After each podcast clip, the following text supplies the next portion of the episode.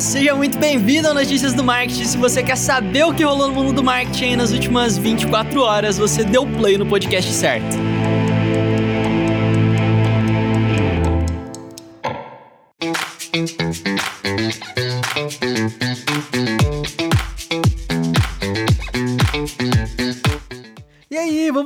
Começar com mais uma semana cheia de novidades no marketing digital e eu vou aproveitar para pedir para você, você mesmo, você mesmo que está ouvindo e ainda não assinou, se é a primeira vez, se é a décima vez, não importa, vai lá, assina no Spotify, se for na Apple, já assine, deixa o review bonitinho pra gente ver também e ajuda a gente a entender um pouco mais quem é você, porque se você assina, você ajuda bastante a gente também, beleza? E aí, isso, sem mais delongas, manda aí, Vini, a primeira notícia dessa semana. E eu lembro que algumas semanas atrás o Estevão comentou aqui com a gente que o WhatsApp e o Facebook estavam processando algumas empresas que vendem bots, que trabalham com disparo em massa de mensagens, com spam, essas coisas, né? Pois bem, eles de fato fizeram isso e já saíram as primeiras condenações de empresas brasileiras nesse caso. As empresas Sol App e a Calls é, que estavam usando ali o WhatsApp como máquina de spam. Elas estavam utilizando o WhatsApp como máquina de spam, né? Esse plural perfeito. foram condenadas a pagar 25 mil reais para o WhatsApp e encerrar todas as atividades da empresa no que diz respeito à distribuição, promoção, operação, venda ou oferta de mensagens em massa pelo WhatsApp. E, é, e e existe uma brecha muito grande nesse, nesse negócio aí que tá abrindo margem para muita treta. Porque no Brasil não existe nenhuma legislação, pelo menos a, não até que a LGPD entre em vigor, que proíba que as empresas enviem mensagens descaradamente assim para os usuários. Então o que o WhatsApp fez e como ele ganhou essa ação foi acusando a empresa de usar a marca do WhatsApp e o nome da empresa sem autorização, e a condenação foi por isso, foi por uma questão ali de direitos autorais de uso indevido de imagem. E aí o que essas empresas fizeram, segundo a reportagem da UOL que eu tô lendo aqui, que tem link também lá no nosso grupo do Telegram, foi dar uma roupagem nova para a empresa, né? Mas eles continuaram ali por debaixo dos panos oferecendo serviços normalmente. Então você abriu o site dessas empresas, não tinha mais informação nenhuma sobre o WhatsApp, mas quando você entrava em contato com eles ali por telefone, pelo chat, eles te falavam que tudo na verdade se tratava de, de uma ferramenta de spam pro WhatsApp. E a treta é que o juiz do caso tinha estipulado uma multa de 5 mil reais por dia se eles desobedecessem esse acordo, e o, e o WhatsApp já notificou o juiz dizendo: ó, oh, olha só o que, que eles estão fazendo. Estão usando o nosso nome ali na surdina, vai lá ver o que, que tá rolando rolando e agora o juiz vai ter que reavaliar esse caso e ver se isso conta ou não que treta, que trabalheira, mas tá aí é, o WhatsApp abrindo vários precedentes para processar essas empresas. É, e, e, cara, eu vou, eu vou te dizer, né? É, essas empresas aí, com certeza, tem uns baita de um programadores da hora, poderiam estar tá usando todo esse potencial para um negócio muito mais legal, né? Um negócio que vai realmente fazer uma diferença aí no mundo. Não tem por que você investir em uma empresa de spam, gente. Pô, 2010 já passou, né? Tem maneiras mais inteligentes de se fazer marketing. E olha só, você lembra dos fleets, os stories do Twitter? Então, os fleets, é, assim, é, sei lá, até hoje eu não animei para usar, não sei se você tá usando, não vejo, não consumo os stories ali no Twitter ainda, mas também é falta de costume, né? Talvez que eu não, sei lá, não sei, vocês estão usando os fleets? Vocês estão consumindo ali os, os stories no Twitter? Como é que tá isso para vocês? Eu fiquei bem curioso para saber. Manda um feedback pra gente, só para saber mesmo se vocês estão usando ou não. E se não tiver usando o Twitter, né? Aí vocês estão de sacanagem, né? Se não tiver, já cria uma conta e segue lá notícias do MKT para ficar informado, hein? Então, os fleets. O que, que é a notícia? O Twitter tá testando um novo formato uh, que é parecido com quando você tem uma live colaborativa no Instagram. Quando você tem aquela live colaborativa, aparece os dois avatares, né? Um do lado do outro, assim você sabe que eles estão fazendo uma live em conjunto. O Twitter levou isso para um outro nível com os fleets e qualquer tipo de colaboração entre duas arrobas aparece num formato parecido com aquele, mas destacando. É como se você conseguisse ver uh, na, de uma forma integral os dois avatares. Mas isso serve serve para você gerar um diálogo. Imagina eu e o Vini, a gente trocando ideia. Você vai lá ver um flit que tem eu e o Vini, e embaixo tem um diálogo. Quando você clica no flit, tem um diálogo nosso, uma guerra de GIFs, sei lá, qualquer, qualquer outra coisa. Mas a, amplia muito as possibilidades para collab com marcas, por exemplo. É, assim, as, os usos são bem intensos, são bem grandes, na verdade. É um recurso muito simplesinho, mas que amplia muito as possibilidades de interação dentro da rede. Eu espero, inclusive, agora ver isso no, uh, no Instagram tá? Porque eu gostei muito da ideia, não é uma confirmação, não tenho 100% de certeza que isso vai realmente rolar, mas é aquelas coisas pequenininhas que podem se transformar em uma nova fonte de interação aí pro Twitter. Gostei, tô esperando para ver, se quiser saber exatamente como funciona, dá uma olhada na descrição, beleza? Bora lá, pessoal.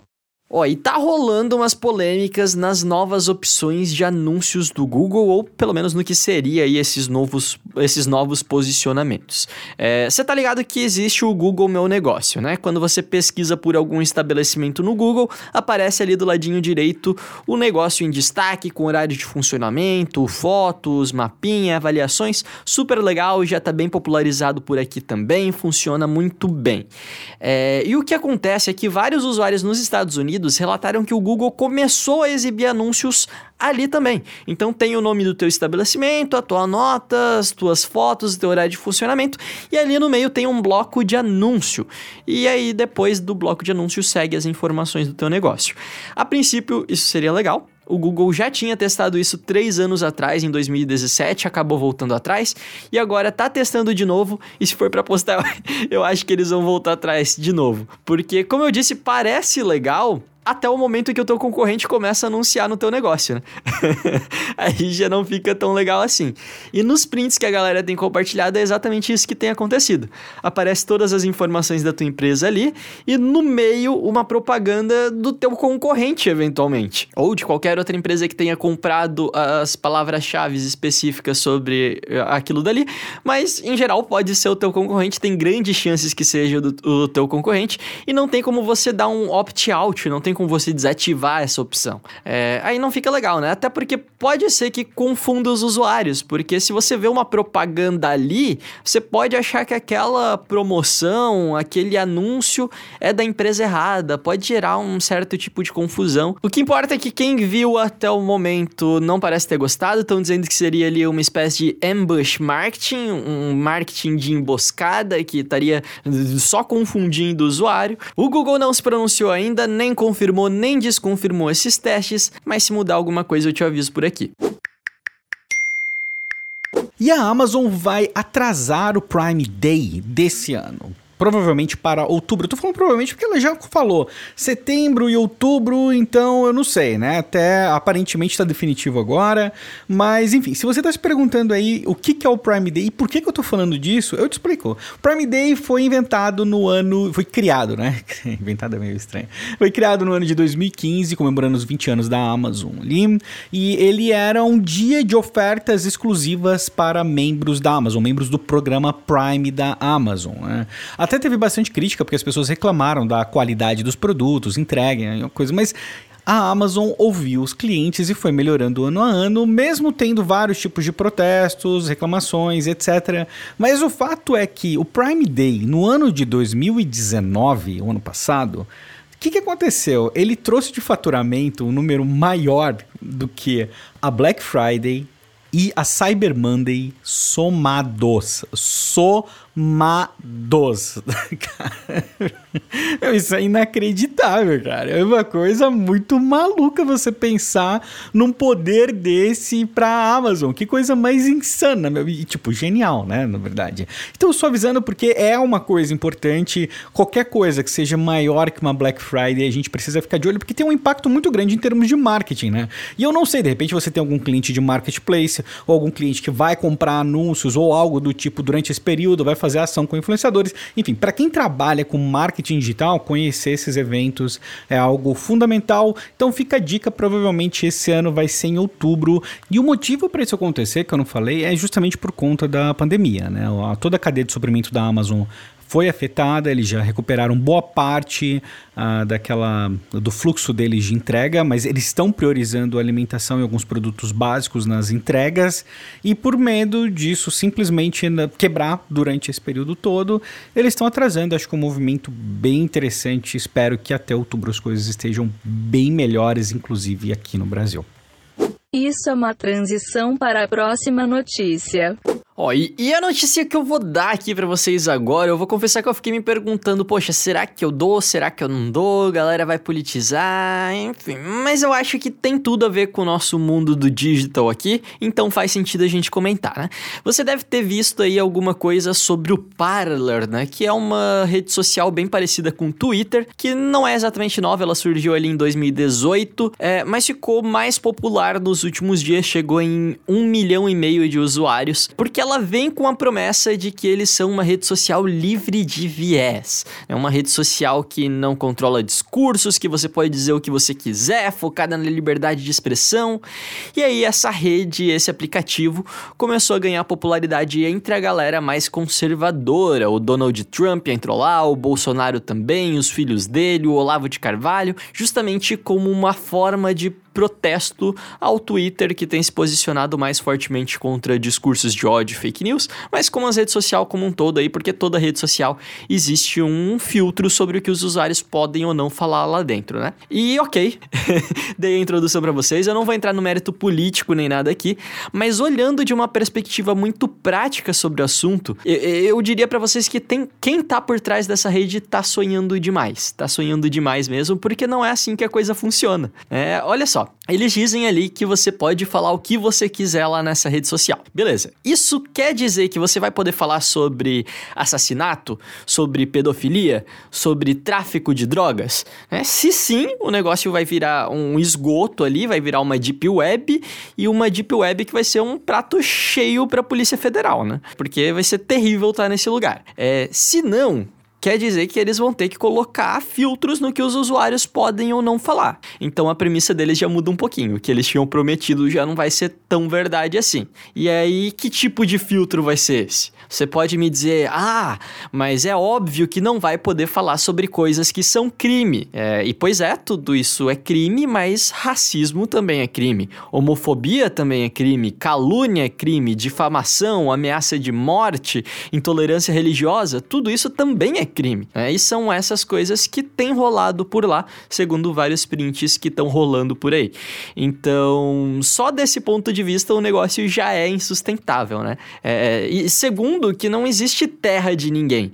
A rede tem que se adaptar às leis de cada país onde ela quer entrar. Então, se você quer ter a tua rede social funcionando na Europa, você vai ter que se adequar à GPDR. Se você estiver no Brasil, você precisa obedecer o Marco Civil. E assim vai. Você não, não pode simplesmente falar, beleza, eu tô criando aqui, essas são as minhas regras e o mundo inteiro vai ter que concordar com elas. E o meu terceiro ponto é que essa é uma rede social que, por enquanto, ela não tem fonte de receita, né? Eles não estão monetizando nada ali. E a gente já viu, até pela forma como as marcas têm se posicionado nesse caso do boicote do Facebook, como já se posicionaram contra o YouTube recentemente também, que as empresas não estão afim de, de colocar é, os seus negócios ao lado desse tipo de discurso, né?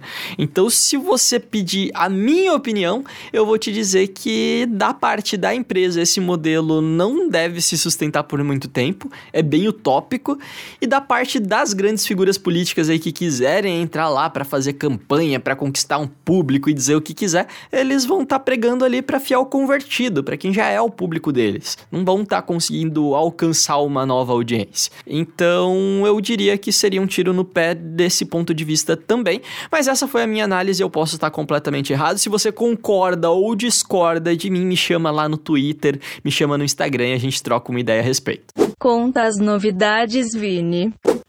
E o Airbnb está criando algumas regras para evitar que pessoas com menos de 25 anos aluguem casas próximas para festas. O número de reclamações aumentou bastante. Então, por exemplo, se você tem uma casa que você está alugando próxima da sua, uh, para acontecer isso, você vai precisar ter pelo menos três avaliações positivas e nenhuma negativa antes de poder fazer isso, e também está sujeito a algumas avaliações manuais. O objetivo disso é reduzir mesmo o número de festas uh, promovidas durante o período de pandemia, porque simplesmente não, né? Não, não, não façam, não façam festinha na pandemia. Eu não, eu não sei mais o que precisa ser falado, na boa, de verdade.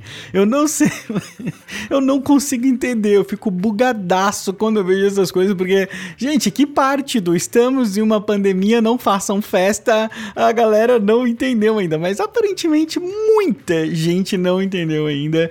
Então, espero mesmo que você esteja se cuidando, fazendo tudo certinho aí, beleza? E o Airbnb, poxa, que, que tenso, né? A situação deles lá bem complicada, eles ainda têm que se preocupar com esse tipo de filtro, porque, poxa, né, a pressão é ainda maior e, enfim, né? É, gostei da atitude. Claro que eles estão colocando as pessoas acima dos próprios interesses e achei, achei uma atitude bem legal. E uma outra notícia é que dentro do Fortnite tem um modo que se chama Party Royale. Dentro desse modo, você não entra para lutar, matar as pessoinhas, né? Atirar no amiguinho. Você entra para interagir com as pessoas e participar de eventos. E vai rolar uma transmissão do We The People que vai discutir a respeito de questões raciais. Achei bem interessante. E esse modo do Party Royale, o Party Royale do Fortnite é, é fantástico. Na verdade, há pouco tempo teve um show do Travis Scott que levou 12 milhões de pessoas para assistir dentro do jogo. Meu, 12 milhões de pessoas assistindo o show dentro de um jogo. Não é no YouTube, não é no Facebook, não é no Instagram, é dentro de um jogo, do Fortnite, que é um fenômeno absurdo, é, enfim, né, você deve conhecer. Enfim, são 350 milhões de jogadores, tem muito, jogador, muito mais jogador do que muita rede social tem de usuário aí, e o poder de engajamento do, do Fortnite é incrível. A gente já tá vendo uh, várias outras iniciativas, que nem o Christopher Nolan mesmo passou, fez screening de alguns uh, filmes dele lá dentro. Em maio agora ele lançou o trailer do novo filme, o Tenet, dentro do Fortnite também. Então, é bacana, a tendência é legal, né? Ainda mais numa época como essa que a gente tá vivendo, dá aquela sensaçãozinha leve ali de Second Life, né? Aquela coisa toda. Mas é isso, achei que era bacana compartilhar com você tendências novas, novas formas de consumo, e é isso, vamos ver o que vai rolar durante essa semana. E por hoje foi isso aí. Eu espero que você tenha curtido o programa de hoje. E muita gente veio me cobrar que ficou faltando meu sexto lá na semana passada, né? Pô, obrigado pelo carinho, gente. Eu, eu realmente esqueci, desculpa. Às vezes eu até esqueço que é sexta-feira, cara. Meus dias não têm mudado muita coisa, não. Sento e. Eu, eu também parei de contar já quantos dias estou na quarentena. É isso aí. Essa é a nova realidade. É, mas na próxima vai ter, eu prometo, beleza? E é isso aí, a gente vai ficando por aqui. Sempre uma honra trazer essas essas notícias para você e a gente se vê amanhã. Valeu! Este podcast foi uma produção de Estevão Soares e Vinícius Gambetta, distribuído por Agência de Bolsa e SMXP.